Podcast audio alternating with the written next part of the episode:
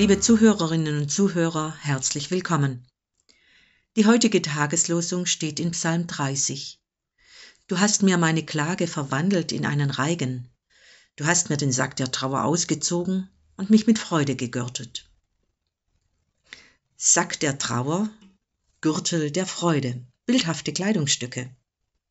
Und ja, da tauchen auch Menschen vor meinem inneren Auge auf. Trauernde, die einen geliebten Menschen verloren haben und denen jetzt jeder Halt fehlt, die sich fragen, wozu sich noch anstrengen, warum sich ordentlich anziehen, gar sich fein machen. Es ist doch sowieso niemand da, den das interessieren würde. Sie vernachlässigen sich und manchmal nicht nur sich, sondern auch ihre Wohnung. Der Sack der Trauer hat sich über ihr ganzes Leben gestülpt. Sie erwarten nichts mehr. Dieser Anblick tut richtig weh. Als Gegenbild nennt der Psalmbeter den Gürtel der Freude. Ein Gürtel gibt Form. Nur mutige Frauen tragen einen Gürtel. Sie zeigen sich. Sie stehen zu ihrer Gestalt, ihrem Körper. Und mit dem Gürtel wird zusammengehalten, was einem sonst um die Beine schlappern, über den Hintern rutschen oder beim Gehen behindern könnte. Wer einen Gürtel trägt, will etwas. Er hat ein Ziel vor Augen.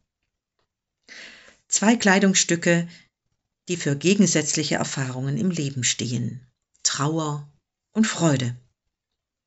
Oder für Ohrenmenschen Requiem und Tanzmusik. Beides hat sein Recht, aber beides hat auch seine Zeit. Und hier ist es Gott selbst, der die Zeit der Trauer bemisst und irgendwann auch ein Ende setzt. Der das Requiem ablöst durch ein Freudenlied, gar zum Tanz einlädt. Mein Freund, meine Freundin, darf ich um einen Tanz bitten?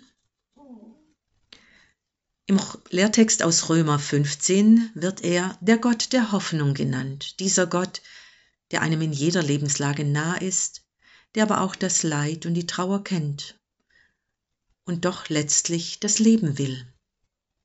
Der Gott, der einen anschaut und einem zuhört, der einem dann aber auch den Musikkanal wechselt und den Kleiderschrank neu sortiert, wenn es Zeit ist.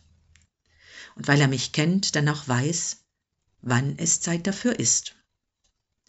Für heute wünsche ich Ihnen, dass Sie, wenn er Ihnen seine Hand hinstreckt, bereit sind, sie zu ergreifen und sich zum Tanz bitten zu lassen. Ihre Pfarrerin Hanna Hartmann aus Tübingen.